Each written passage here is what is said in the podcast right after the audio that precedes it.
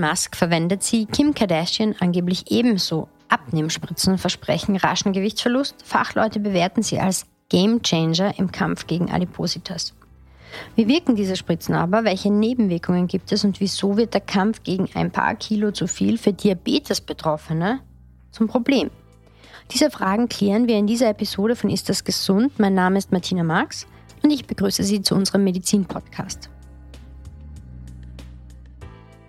Mir gegenüber sitzt Julia Mader. Sie ist Expertin für Diabetes am Universitätsklinikum Graz. Hallo, Dr. Mader. Guten Tag, schön mit Ihnen zu sprechen. Gut, wir starten jetzt gleich. Also Abnehmspritzen liest man und hört man äh, ja tendenziell sehr viel im Moment in den Medien. Diese hm, Wirkstoffe, diese Präparate sind aber eigentlich als Diabetesmedikamente entwickelt worden. Meine erste Frage ist also, was machen denn diese Präparate bei Diabetespatientinnen und Patienten? Genau, die Medikamente kommen aus dem Diabetesbereich und wirken dort insbesondere am Magen-Darm-Trakt. Dort erhöhen sie einerseits die Ausschüttung vom Insulin und hemmen auf der anderen Seite die Ausschüttung vom Glucagon. Und das sind beides Hormone, die sehr stark auf den Blutzuckerspiegel der Menschen mit Diabetes beziehungsweise auch der allgemeinen Bevölkerung auswirken sich. Und dadurch haben wir die Möglichkeit eben, dass sich der Blutzuckerspiegel normalisiert. Und darüber hinaus haben sie aber auch noch andere Wirkungen. Und zwar einerseits wirken sie auf die Magenentleerung und hemmen diese. Und auf der anderen Seite durch diese langsame Magenentleerung erhöhen sie das Sättigungsgefühl. Mhm. Neben den Wirkungen im Magen-Darm-Trakt haben sie noch Wirkungen auch aufs äh, Gehirn. Und dort gibt es auch die Auswirkung, dass sie das Sättigungsgefühl erhöhen. Okay. Das heißt, äh, ich muss weniger oft, also ich habe das Gefühl, ich muss weniger oft was zu mir nehmen. Aus diesem Grund nehme ich auch weniger zu mir. Genau, also das ist quasi der schöne Nebeneffekt, der eigentlich jetzt gar nicht einmal ähm, primär, glaube ich, angedacht war. Vorteil ist eben, dass wir dadurch weniger Nahrungszufuhr haben und dadurch auch die Gewichtsreduktion.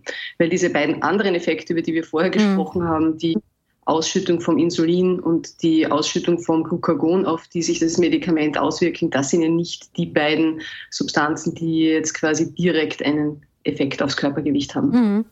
Ähm, jetzt gibt es da verschiedene Begriffe, die herumschwirren. Einerseits Semaglutid, Liraglutid, Vegovi, Saxenda, Ozempic. Was bedeuten diese Begriffe und wieso sollte man sie eigentlich nicht vermischen?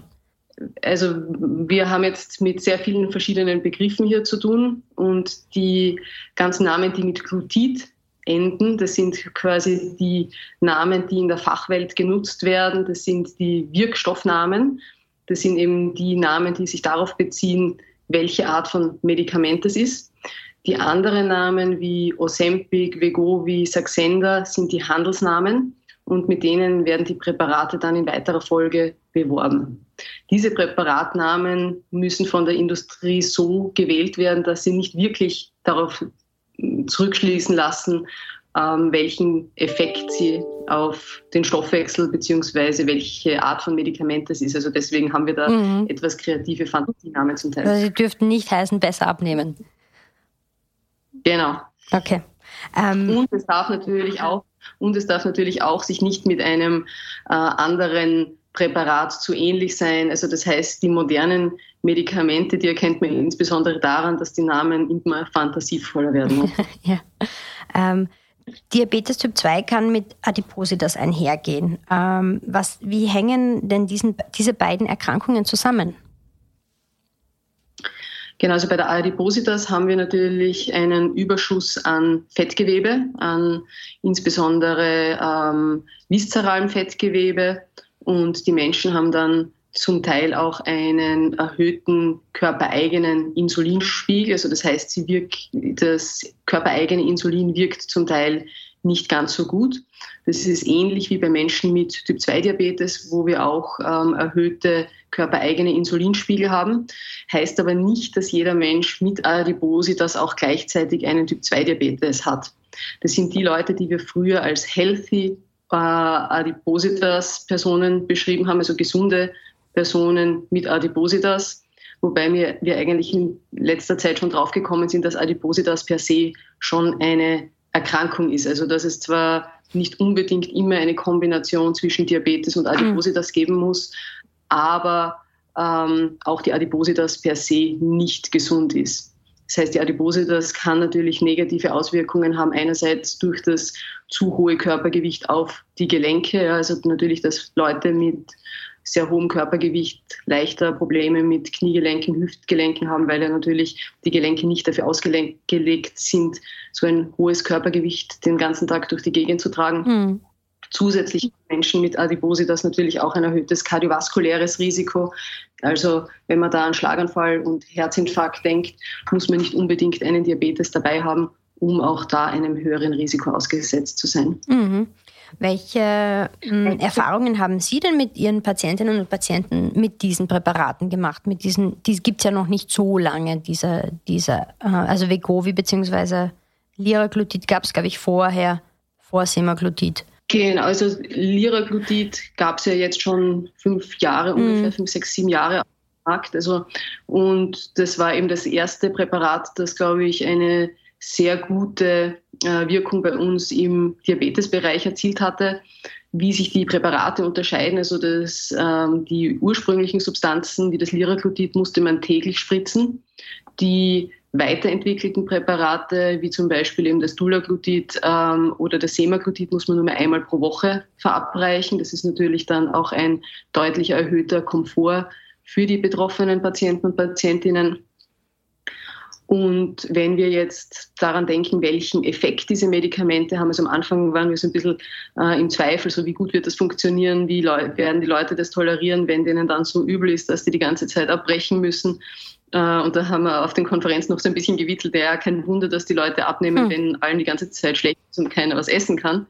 Ähm, aber was man sagen muss, eigentlich pendelt sich dieser Effekt meistens so nach ungefähr ein, zwei, vier Wochen ein. Und die meisten Leute tolerieren dann die Medikamente sehr, sehr gut. Wir haben auch die Möglichkeit, bei einigen der Präparate das aufzudosieren. Also das heißt nicht mit der vollen Dosis zu starten, sondern das langsam quasi zu steigern, damit die Toleranz besser ist. Und die Nebenwirkungen sind meistens nicht so stark, dass die Leute wieder mit der Therapie aufhören. Mhm. Im Hinblick auf die Effekte sehen wir, dass das Körpergewicht sich eigentlich wirklich vor allem in den ersten Wochen äh, schon anfängt zu reduzieren und dass die Leute so ungefähr 5, 6, 7 Kilo mit den bisherigen Substanzen abnehmen. Ja, hängt natürlich auch ab vom äh, Ausgangsgewicht. Mhm. Auf den Stoffwechsel haben wir dann natürlich auch eine sehr schöne und starke äh, Auswirkung. Also das heißt, die Senkung vom Blutzucker, die wir da erreichen können, sind ungefähr, wenn wir es in äh, den HB1C-Einheiten ähm, besprechen wollen, 1,5 äh, Prozentpunkte. Also das heißt, da sinkt der Blutzucker schon relevant äh, auch ab darunter. Mhm. Das heißt, die Lebensqualität erhöht sich äh, durch diese Medikamente massiv. Genau, also was auf jeden Fall der Vorteil ist, ist sicher die äh, Gewichtsreduktion, die sich positiv auswirkt. Dadurch wird einfach schon einmal der Stoffwechsel besser, wird der, ähm, die Blutzuckereinstellung besser. Und wie wir vorher schon kurz angeschnitten haben, wir haben ja bei den Leuten mit Typ 2 Diabetes insbesondere ja schon zu viel körpereigenes Insulin. Und dieses körpereigene Insulin wird durch dieses GLP1 effizienter nutzbar mhm. vom Körper. Also das heißt, der Körper produziert, wird besser nutzbar. Mhm. Jetzt gibt es, also Sie haben es schon angesprochen, äh, vor allem in den ersten Wochen äh, Übelkeit, Erbrechen ähm, als, als Nebenwirkungen. Es gibt auch, es gab letzte Woche eine Meldung, wonach die äh, Europäische Arzneimittelagentur quasi untersucht, ob diese Stoffe, also Semaglutid, ich glaube, es ist in dem Fall nur Semaglutid, ähm, mit einem erhöhten Risiko von Schilddrüsenkrebs einhergehen. Ich weiß nicht, ob Sie das gesehen haben, aber ist da aus Ihrer Sicht was dran? Also diese Diskussion gab es schon früher mal mit dem Lira-Glutit mhm. und das waren ursprünglich mal Daten äh, eigentlich aus dem Rattenmodell, sofern ich mich jetzt richtig erinnere. Also beim Menschen selbst hat man da jetzt kein äh, erhöhtes Risiko mhm. gesehen. Weiters gab es noch die Diskussion Richtung Pankreatitis und Pankreaskarzinom, äh, wobei man auch hier sagen muss, Menschen mit Typ-2-Diabetes neigen einfach ein bisschen mehr zu Pankreatitis. Das ist hauptsächlich eben durch ähm, Steine im ähm, äh, Abflusssystem von der Gallen- und Pankreassäften. Äh, mhm. Genau, also, äh, also quasi Steine, die sich einerseits mhm. in die äh, von der ähm, Gallenblase oder eben vom Pankreas äh, legen können und die führen dann zu Pankreatitiden. Und auch das Pankreaskarzinom hat ein bisschen mehr äh, Inzidenz bei Menschen mit Typ-2-Diabetes im Gegensatz zur Bevölkerung ohne Typ-2-Diabetes. Mhm. Also inwieweit da wirklich ein Signal von den Medikamenten kommt, kann man wirklich noch nicht abschätzend mhm. sagen. Ähm, wir hören ja von äh, Leserinnen und Lesern, die Diabetespatienten sind, dass es aktuell sehr schwierig ist, an diese Medikamente zu kommen. Äh, bevor wir jetzt zu diesem eigentlichen Problem kommen, unter welchen Voraussetzungen werden denn diese Medikamente verschrieben? Also es gibt zwei Einsatzgebiete. Das ursprüngliche Einsatzgebiet ist der klassische Typ-2-Diabetes, wo wir eben die Verbesserung des Stoffwechsels erreichen wollen. Und was es jetzt auch gibt als Einsatzgebiet, ist eben das Übergewicht, die Adipositas. Und weil eben die Adipositas ein sehr, wie sagt man, emotional behaftetes Thema für die Betroffenen ist, glaube ich, gibt es dort auch durchaus starke Anreize, das Medikament sich verordnen zu lassen. Mhm. Und im Diabetesbereich kämpfen wir, glaube ich, vor allem damit, dass das mit vielen Privatrezepten, wo die Personen selbst den vollen Preis bezahlen, ähm, in den Apotheken eingelöst wird, weswegen dann weniger für den Typ-2-Diabetesbereich zum Teil übrig bleibt. Und die Indikation beim Typ-2-Diabetes aktuell, wo die Erstattung dann auch wirklich gegeben ist in Österreich, wäre eine nicht ausreichende Diabeteseinstellung mit ähm, zwei anderen Tabletten, mhm. ja, mit denen man zuerst eben starten sollte. Trotzdem ein HB1C über äh, 8 Prozent. Also das heißt, wir wollen ja eigentlich einen HB1C von 7 bis maximal 7,5 Prozent erreichen. Und wenn der zu hoch wäre, würde man das erstattet bekommen. Bei gleichzeitig aber auch einem Body Mass Index von 30 was dem ein Adipositas entspricht. Mhm. Von den Leitlinien her könnte man schon früher einsetzen. Ja, also das heißt, eigentlich würde nichts dagegen sprechen, schon ab einem HbA1c von 7,5 oder auch einen Body Mass Index ab 25 zu starten. Sind natürlich relativ teure Präparate. So hat man sich dann auf einen Kompromiss in der Erstattung geeinigt. Mhm. Und das sind eben die Kriterien, die wir vorher gerade besprochen haben. Teilen Sie die Erfahrung, dass die Medikamente für Diabetespatientinnen und Patienten schwer zu bekommen sind im Moment? Ähm, ja, also nicht nur jetzt die GLP-1-Analoga, äh, zum Teil betrifft es auch die Insuline. Das hat einerseits mit den Produktionsstätten zu tun, die noch nicht auf vollen Kapazitäten zum Teil laufen. Dann gab es noch Probleme mit einer Anlage, glaube ich, in den USA, wo ähm, die Standards von der FDA nochmal hinterfragt und kritisiert worden sind, weswegen dieses eine Werk im Moment äh, geschlossen ist und eben auch das zusätzliche Problem mit der Verpackung dieser Materialien. Also es ist nicht nur rein der Wirkstoff, der äh, knapp wird, sondern das sind ja zum Teil auch Pens, die Einwegprodukte sind, mhm. wo es mhm. keine Recycle-Variante gibt und das relativ komplex zu herstellen ist, weil natürlich die Dosierung richtig erfolgen muss. Und damit haben wir dann an mehreren Stellen Engpässe. Und wir haben wirklich die Problematik, dass wir nicht alle Menschen mit Typ-2-Diabetes damit ausstatten können. Das heißt, die Firmen haben von sich aus Warnungen herausgegeben, dass wir nicht zu viele Leute neu einstellen sollen aktuell, damit wir zumindest die Leute, die schon auf der Therapie sind, wirklich auch weiter versorgen können. Mhm. Ähm, kommen wir jetzt zurück zu Diabetes zu ihrem eigentlichen ähm, Schwerpunkt. Rund 800.000 Personen in Österreich leben mit dieser Erkrankung. Es gibt zwei Typen, Typ 1 und Typ 2. Von Typ 2 haben wir jetzt schon einiges besprochen. Können Sie uns kurz die wichtigsten Unterschiede erklären zwischen Typ 1 und Typ 2? Genau, also früher hat man ja immer vom Typ 2 Diabetes, vom Altersdiabetes gesprochen und vom Typ 1 Diabetes, vom äh, jugendlichen Diabetes. Und ich glaube, da mittlerweile haben wir jetzt wirklich keine klaren Altersgrenzen mehr, wo welche Diabetesform auftreten kann. Der Typ 1 Diabetes ist die Form, die durch Autoimmunprozesse ausgelöst wird. Das heißt, wo sich die körpereigenen Abwehrzellen, die sonst zum Beispiel bei Infektionen zum Tragen kommen, gegen körpereigenes Gewebe richten. Und in dem Fall richten sie sich gegen die insulinproduzierenden Zellen der Bauchspeicheldrüse. Und dadurch kommt es zu einer Zerstörung dieser Zellen und der Körper kann nicht mehr genug eigenes Insulin produzieren. Mhm. Und da ist schon der wichtige Unterschied. Die Menschen mit Typ-1-Diabetes brauchen quasi lebenslänglich eine Therapie mit Insulin. Ja, also da hilft jetzt nicht, wenn man eine Tablette gibt, da hilft es nicht, wenn man ein GLP-1 gibt, sondern die sind wirklich auf das Insulin angewiesen, um den Blutzucker im äh, Normbereich oder halbnahe am Normbereich halten zu können. Auf der anderen Seite beim Typ-2-Diabetes besteht meistens eben äh, gleichzeitig eher ein höheres Körpergewicht, besteht meistens eine oder besteht immer eine Übersekretion vom körpereigenen Insulin. Der Körper ist nicht mehr so empfindlich auf dieses Insulin und man muss schauen, wie man den Körper eben empfindlicher macht aufs Insulin. Und da kann man sehr lange Zeit mit Medikamenten, die entweder zum Schlucken sind oder eben mit den GLB-1-Analoga arbeiten, bevor man vielleicht im Verlauf auch ein Insulin braucht. Und ob man ein Insulin braucht, hängt dann eben davon ab, ob sich über die Zeit durch die Überanstrengung dieser Bauchspeicheldrüse immer mehr Insulin zu produzieren, ähm, auch die Zellen kaputt gehen. Ja, das gibt es schon, äh, wo man dann einfach nicht mehr genug eigenes Insulin produziert. Oder eben, wo neben Erkrankungen auftreten, wie beispielsweise eine sehr schlechte Nierenfunktion oder Probleme mit äh, Verträglichkeiten von Substanzen, wo man dann auch wirklich ein Insulin einsetzen muss. Mhm.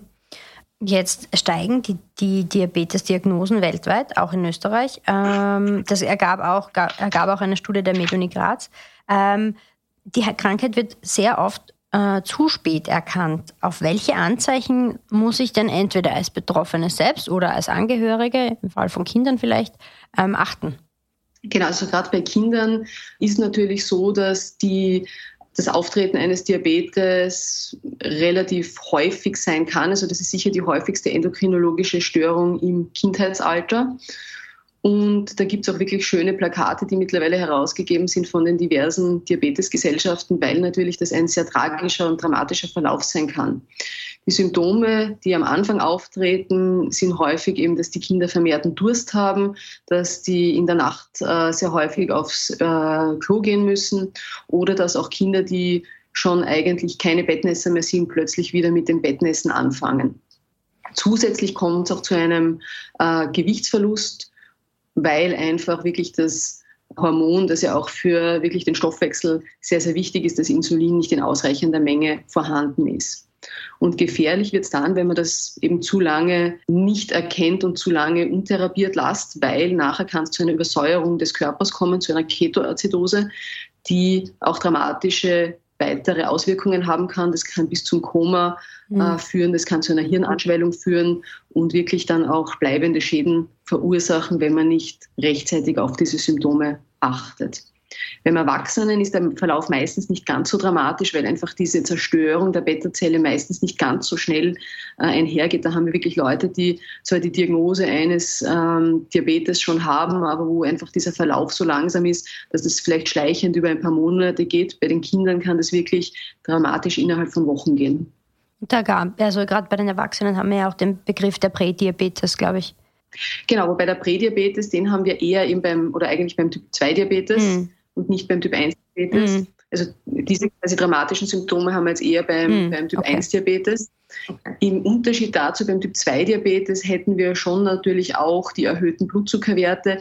Die entstehen aber meistens relativ chronisch. Das heißt, die Leute bemerken das oft auch gar nicht. Die haben vielleicht dann wirklich so Wundheilungsstörungen oder vermehrte Infekte, ein bisschen einen Leistungsabfall äh, und wissen aber gar nicht einmal, dass sie einen Diabetes haben. Also dort ist meistens der Verlauf nicht ganz so dramatisch. Wir haben jetzt zum Glück äh, in Österreich wirklich auch die Möglichkeit, bei der Vorsorgeuntersuchung einen HB1C zu messen. Also ich glaube, das sollten wirklich äh, wir nutzen, dass wir äh, nicht nur auf spontan Blutzuckerwerte achten, weil mhm. oft kommen ja die Leute gerade mhm zu ihren Routineuntersuchungen nüchtern, weil vielleicht auch noch ein Ultraschall geplant ist und man dann äh, quasi alles in einem äh, Ansatz äh, durchuntersucht und ein nüchtern Blutzuckerwert, der normal ist, heißt ja nicht, dass man nicht vielleicht doch eine Neigung zu einem Diabetes hat. Also so gesehen, dieses Screening auf Diabetes macht schon Sinn und sollte man wirklich nutzen, nachdem das jetzt eine Kassenleistung geworden ist. Mhm. Ähm, wie sieht denn aktuell eine zeitgemäße Behandlung von Diabetes aus? Wie lebt man damit? Genau, da gibt es auch wieder die Unterschiede, wenn wir eben den Typ 1 Diabetes und den Typ 2 Diabetes gegenüberstellen. Vielleicht fangen wir beim Typ 1 Diabetes an. Beim Typ 1 Diabetes ist es am allerwichtigsten, dass die Menschen mit Diabetes und gerade bei Kindern auch natürlich das Umfeld ähm, sehr gut vertraut sind mit dieser äh, Krankheit, also dass die wissen, auf was zu achten ist äh, und gut geschult sind.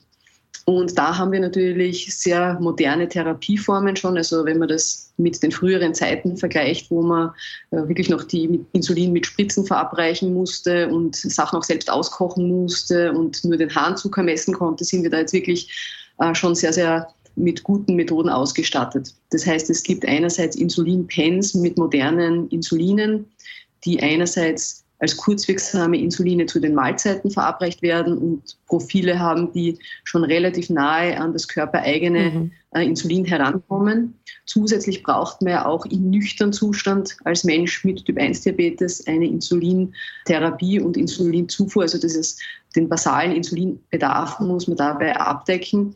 Und da gibt es jetzt Insuline, die man einmal am Tag verabreichen kann.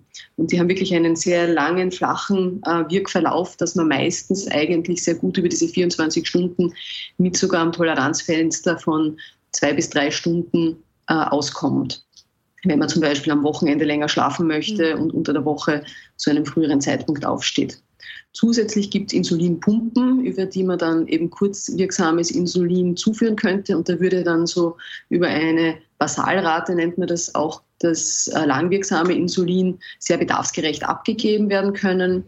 Man kann das dann auch mit Sensoren kombinieren, beide Therapiearten, wo man nicht mehr mittels Fingerstechen den Zucker messen muss, sondern kann das dann eben kontinuierlich im Unterhautfettgewebe messen und dort würde dann eben der Sensor einen Wert anzeigen können. Diese Sensoren werden entweder am Bauch oder an der Hüfte oder am Oberarm getragen und können auch mit dem äh, Mobiltelefon benutzt werden. Also das heißt, da muss man nicht unbedingt äh, fremden Personen gegenüber zeigen, dass man einen Diabetes hat. Also das mhm. kann auch schon sehr, sehr diskret gehandelt werden. Und diese Sensoren sind insofern sehr praktisch, weil wir natürlich dann ein 24-Stunden-Bild bekommen äh, und Unterzuckerungen, die wir vielleicht früher nicht gesehen haben oder zu hohe Werte, die wir früher nicht gesehen haben, dargestellt bekommen würden. Zusätzlich können die ähm, Sensoren Alarme auslösen, wenn der Zucker zu hoch oder zu niedrig ist und können auch mit Vertrauenspersonen verlinkt sein. Also das heißt gerade bei Kindern oder mhm. bei älteren Leuten sehr, sehr mhm. wichtig, dass man dann äh, dort auch Alarmierungen an die Eltern beispielsweise abgeben kann, wenn der Gefahr im Verzug ist. Das heißt, man kann schneller auch die, die, die, Therapie anpassen. Man kann schneller reagieren. Man kann die Therapie, genau, oder auch wenn wirklich eine schwere Hypoglykämie mhm. auftreten würde, die Rettung äh, dorthin schicken oder jemanden benachrichtigen, der dann der Person helfen kann. Und was es noch gibt, und das sind jetzt die quasi neuesten Entwicklungen, das sind die äh, automatisierten Insulindosierungssysteme, auch künstliche Bauchspeicheldrüse genannt, die es jetzt wirklich auf den Markt geschafft haben. Da haben wir in Österreich derzeit ähm, zwei Systeme verfügbar. Und es gibt auch noch diese große oder mittelgroße Community der Do-it-yourself-Looper, also Leute, die sich ihren, ihre künstliche Bauchspeicheldrüse selbst entwickelt haben, weil sie vielleicht äh, andere Pumpen oder andere Sensoren miteinander kombinieren möchten oder den Algorithmus ein bisschen personalisieren möchten über das hinaus, was quasi ein ähm, Medizinprodukt derzeit leisten kann. Und mit diesen neuen ähm, automatisierten Insulindosierungssystemen schaffen wir wirklich eine sehr, sehr schöne Diabeteseinstellung. Also ich hoffe, dass sich das dann bald in einer Reduktion langfristig von Spätschäden auswirken mhm. wird. Weil natürlich der Diabetes ist ja nicht nur ein akutes Problem von Hypoglykämie, also von Unterzuckerungen und äh, zu hohen Blutzuckerwerten und eventuellen Koma und ähnlichem, sondern ist ja damit verbunden, dass wenn man lange eine sehr schlechte Diabeteseinstellung hat, man dann auch Schäden an anderen Organen bekommen kann, wie beispielsweise eben an den Nerven, die die äh, Beine und Füße versorgen und dort eben dann offene Stellen bekommen kann, die bis zu Amputationen führen können. Zusätzlich ist es weiterhin in den westlichen Ländern eine der häufigsten Ursachen für Dialysepflicht und ähm, auch Erblindung noch. Mhm. Das heißt, das ist im Moment sehr gut managebar geworden. Genau, also man muss natürlich schon noch etwas selbst tun, aber eben wir haben jetzt wirklich sehr schöne Handwerkszeuge in der Hand, mit dem die Menschen mit Diabetes gemeinsam mit dem äh, Diabetes-Team eine sehr gute Einstellung erreichen können. Und die Leute, die wirklich jetzt, also wenn man das jetzt vom HbA1c umlegt auf die Zeit im Zielbereich, die wir mit den Sensoren messen. Also das ist jetzt so der neue Parameter, der auch in unseren Arztbriefen immer häufiger landet. Mhm. Äh, man kann eben die HB1C-Werte mit einer Zeit im Zielbereich von diesen Sensoren vergleichen. Und da wollen wir über 70 Prozent zwischen 70 und 180 Milligramm pro Deziliter erreichen. Und das erreichen wir mit diesen äh, Systemen eigentlich sogar oder übererreichen wir im Großteil mit diesen Systemen, wo wir eine Zeit im Zielbereich von 80 Prozent äh, erreichen können. Also das würde am H1C ungefähr von 6,5 Prozent entsprechen. Mhm. Wenn jetzt äh, der Verdacht jetzt, besteht, dass sich eine Diabetes entwickelt hat, wohin kann ich mich wenden und wie wird der Verdacht abgeklärt? Genau, also beim Diabetes muss man auch wieder ein bisschen so auf die anderen Merkmale der Person achten. Also wenn jetzt beispielsweise die Person auf einmal stark Gewicht abgenommen hat und dieses starke Durstgefühl besteht und die häufig, der häufige Harndrang, dann ist eher der Verdacht eines Typ-1-Diabetes. Da sollte man wirklich zeitnah zumindest einmal den Hausarzt oder Kinderarzt im Jugend- und Kindesalter aufsuchen. Und da reicht uns eigentlich schon einmal die Messung vom HB1C und vom Blutzucker, um einmal die Diagnose stellen zu können. In weiterer Folge muss man natürlich dann noch weiter abklären, welche Art von Diabetes zugrunde liegt. Bei Personen, die eher zu Übergewicht neigen, die jetzt nicht wirklich eine große Veränderung vom Körpergewicht haben, wird wahrscheinlich der Verdacht eines Typ-2-Diabetes bestehen. Da kann auch insbesondere die anfängliche Betreuung weiter in den Händen der Hausärzte und Hausärztinnen liegen, weil da haben wir ja sehr gute Therapieoptionen und die mhm. haben wir vorher noch nicht mhm. erwähnt, wo wir eben mit äh, oralen Antidiabetika sehr weit kommen. Also da haben wir das altbekannte Metformin, das eben den Körper empfindlicher macht auf den Stoffwechsel. Dann haben wir die SGLT2-Hämmer, die den äh, Zucker über den Hahn ausscheiden. Und dann eben insbesondere auch diese GLB1-Analoga, die in unseren Leitlinien drinnen sind äh, und die eben den Körper empfindlicher aufs Insulin machen, körpereigenes Insulin vermehrt äh, ausschütten und Glucagon reduzieren und gleichzeitig eben dieses Sättigungsgefühl auslösen. Und eben die SGLT2-Hämmer und die äh, GLP-1-Analoga haben neben ihrem Effekt auf den Blutzucker auch positive Wirkungen äh, auf das Herz-Kreislauf-System. Also das heißt, Personen, die diese Präparate bekommen, reduzieren ihr Risiko für Herzinfarkt und Schlaganfall. Zusätzlich gibt es auch Daten, dass gerade unter SGLT2-Hämmer die äh, Herzinsuffizienz sich verbessert also die werden auch im kardiologischen Bereich mittlerweile eingesetzt und auch die Nierenfunktion zumindest stabilisieren. Also das heißt, die werden auch bei chronischer Niereninsuffizienz zur Protektion eingesetzt. Und all diese Präparate, also vor allem eben Metformin und äh, SGLT2-Hämmer, können durchaus auch durch Hausärzte verschrieben werden. Also das heißt, man kann wirklich die Vorstellungen bei Spezialisten und Spezialambulanzen damit bei Typ-2-Diabetes durchaus hinauszögern. Mhm. GLP1 muss natürlich noch vom Spezialisten verordnet werden, erst verordnet werden und kann dann zumindest in eine Langzeiterstattung äh, durch auch Verordnung durch Hausärzte und niedergelassene Internisten übergehen. Mhm. Ähm, ich komme zu meiner letzten Frage. Äh, es gab ja zuletzt einige Studien, die einen Zusammenhang einer Covid-19-Infektion und der Entstehung von Diabetes sehen. Wie sehen Sie das in der Praxis vielleicht auch? Also sehr starke Zunahmen haben wir in der Praxis noch nicht gesehen, muss man ganz ehrlich sagen. Ich glaube, das betrifft wahrscheinlich auch ein bisschen mehr vielleicht die, die Kinder- und Jugendheilkunde, wo wir auch gemeinsam mit der Kollegin Fritsch von der Pädiatrie äh, das auch untersuchen möchten noch. Man sieht, weil halt natürlich ähnlich wie die anderen Viren, die beispielsweise Magen-Darm-Viren äh, sind, möglicherweise zu langfristig einer äh, Autoimmunreaktion führen können und damit eben die ähm, Zellen der Bauchspeicheldrüse zerstören können. Also da kann es schon einen gewissen Zusammenhang geben. Es gibt auch die Diskussion, ob es Typ-2-Diabetes auslösen kann. Da kenne ich jetzt aber noch weniger Fälle. Also wenn, ist es vielleicht eher dadurch bedingt, dass die Leute mit schwerer Covid-19-Infektion dann auch längere Zeit hoher dosiertes Cortison bekommen haben. Ob es da vielleicht einen Zusammenhang gibt, äh, kann auch eine Möglichkeit sein. Aber sicher die Möglichkeit eines Typ-1-Diabetes im Zusammenhang eben mit dieser äh, Autoimmunreaktion ausgelöst durch das Covid-19-Virus.